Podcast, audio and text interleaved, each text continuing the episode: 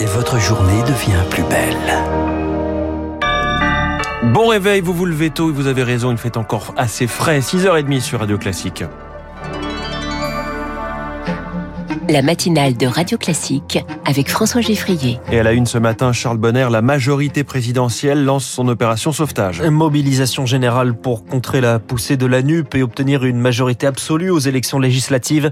Parmi les circonscriptions qui pourraient tomber dans les mains de la gauche, la sixième de l'Essonne, le socialiste Jérôme Gage est en tête devant Amélie de Montchalin, la sortante, mais aussi ministre de la transition écologique qui tente de sauver le siège à l'Assemblée et son poste au gouvernement. Le reportage à Palaiso de Charles Ducrot.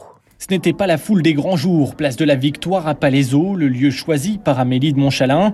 La candidate veut chercher les électeurs un par un. Elle risque sa place au gouvernement si elle perd dimanche. Et la pente risque d'être raide. Cette habitante au soleil en terrasse regrette. On l'a pas vue pendant toute la durée de son premier mandat. Et là, elle revient en force alors qu'elle habite même pas la ville, elle, n'a même pas pu y voter. Et pour le coup de pub, c'est Bruno Le Maire qui s'en charge. Et je suis très heureux d'être ici, il fait beau. Le ministre le plus populaire du gouvernement a fait le déplacement allez voter pour Amélie de Montchalin.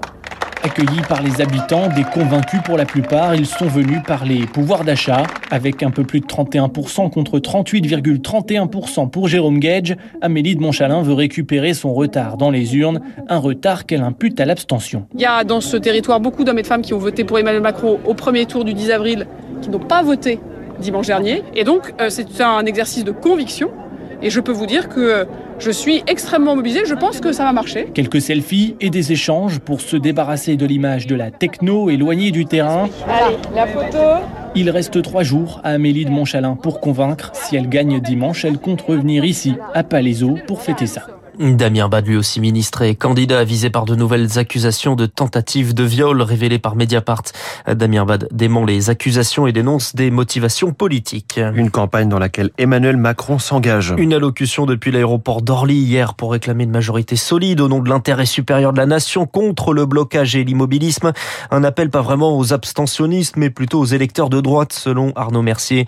Il est professeur d'information et communication à l'université Panthéon-Assas tous les mots qui sont autour de stabilité, défense des institutions, l'idée d'un ordre versus un désordre, c'est typiquement le discours qui s'adresse à l'électorat conservateur, qui pense qu'on ne peut pas faire de bonne politique si on n'a pas euh, un ordre politique bien établi. Ce que vise avec ce discours Emmanuel Macron, c'est à faire en sorte que les électeurs aillent voter. On sent que le président de la République n'a plus d'autre choix que de s'investir pour appeler à voter pour ses candidats. Une propos recueilli par Victoire Fort après son appel. Emmanuel Macron s'est envolé pour la Roumanie où il a rencontré les soldats français déployés sur la base de l'OTAN avec un message soutien à l'Ukraine et maintien d'une force militaire en Europe de l'Est. Nul ne sait dire ce que les prochaines semaines et les prochains mois donneront.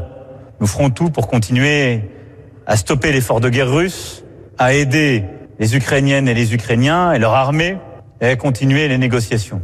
Mais de manière durable, nous aurons besoin de nous protéger, de dissuader d'être présent. Et cet après-midi, le président sera en Moldavie, voisine de l'Ukraine. Sur le terrain, la Russie propose un couloir humanitaire pour évacuer les civils retranchés dans l'usine Azot de Severodonetsk dans le Donbass. Les forces russes contrôlent désormais le centre-ville. L'Écosse veut relancer la bataille pour son indépendance. C'est la première ministre Nicola Sturgeon qui a donné le coup d'envoi d'une campagne pour organiser un référendum d'ici 2023. La consultation doit être approuvée par Boris Johnson, mais pour le moment, c'est non au motif que les Écossais ne peuvent voter qu'une fois par génération alors le dernier vote, c'était en 2014. Le non l'avait emporté avec 55% des voix. Mais depuis, le Brexit est passé par là et les Écossais étaient contre. Et désormais, le subissent. Christian Allard est un ancien eurodéputé et désormais élu local et membre du Parti nationaliste écossais. Le Brexit nous empêche toutes nos exportations et augmente les produits que nous importons d'une façon phénoménale. Les marins-pêcheurs, qui étaient peut-être la profession la plus du côté du Brexit, ont complètement inversé leur position et on dit ce Brexit, pour nous, c'est une trahison. Donc c'est évident qu'après le Brexit, l'Écosse doit et votera pour l'indépendance. Un propos recueilli par Marc Tédé, le Royaume-Uni en pleine bataille judiciaire pour expulser des migrants vers le Rwanda, pour dissuader les arrivées illégales. Un avion devait décoller hier soir, mais un recours auprès de la Cour européenne des droits de l'homme l'en a empêché. L'en a empêché. La canicule s'installe en France et la Lozère est touchée par un incendie. Au moins 70 hectares de forêt dans les gorges du Tarn sont brûlés. Le feu n'est pas encore fixé ce matin. 150 150 pompiers sont engagés avec des renforts attendus de l'Ardèche. Incendie et chaleur en pleine canicule. Les lycéens passent le bac. 523 000 terminales vont plancher sur la philo ce matin à 8 heures. 4 heures de réflexion pour une épreuve redoutée. Les professeurs tentent de rendre la matière un peu plus digeste et font preuve de créativité. Ils quittent les salles de classe pour les réseaux sociaux comme TikTok et YouTube. Elodie Wilfried. Yo les amis, ça fait maintenant plus de 10 ans que j'enseigne la philo et je viens de mettre au point une méthode. Trois minutes pour comprendre le concept de vérité, de justice ou de raison, c'est la promesse de Lev Frankel, alias Serial Thinker. L'enseignant strasbourgeois frôle les 100 000 abonnés sur TikTok. Je me suis rendu compte que les élèves avaient énormément de mal à retenir les idées des auteurs et, et ils sont parfois à la fin de l'année incapables de citer le moindre auteur dans une dissertation. Et avec ces vidéos, embrassant tout le programme en moins d'une heure, ben ils arrivent à mieux mémoriser. Preuve que la philo sur les réseaux sociaux séduit, la chaîne YouTube de Monsieur Phi comptabilise 17 millions de vues. Thibaut Boncourt, de son vrai nom, a d'abord misé sur des vidéos de méthodologie. Premier commandement, jamais tu ne commenceras ta dissertation par de tout temps les hommes. Thibaut Boncourt voulait apporter un complément aux cours dispensés en classe. S'attarder sur la méthode, ça peut être un peu long et je dois avouer que les meilleurs cours de méthode que j'ai fait de ma vie, ils sont sur internet en fait. Des retours d'élèves qui ont passé le bac, j'en ai eu beaucoup. Ah, grâce à vous, j'ai eu temps en regardant votre chaîne, j'ai découvert que c'était intéressant tout ça.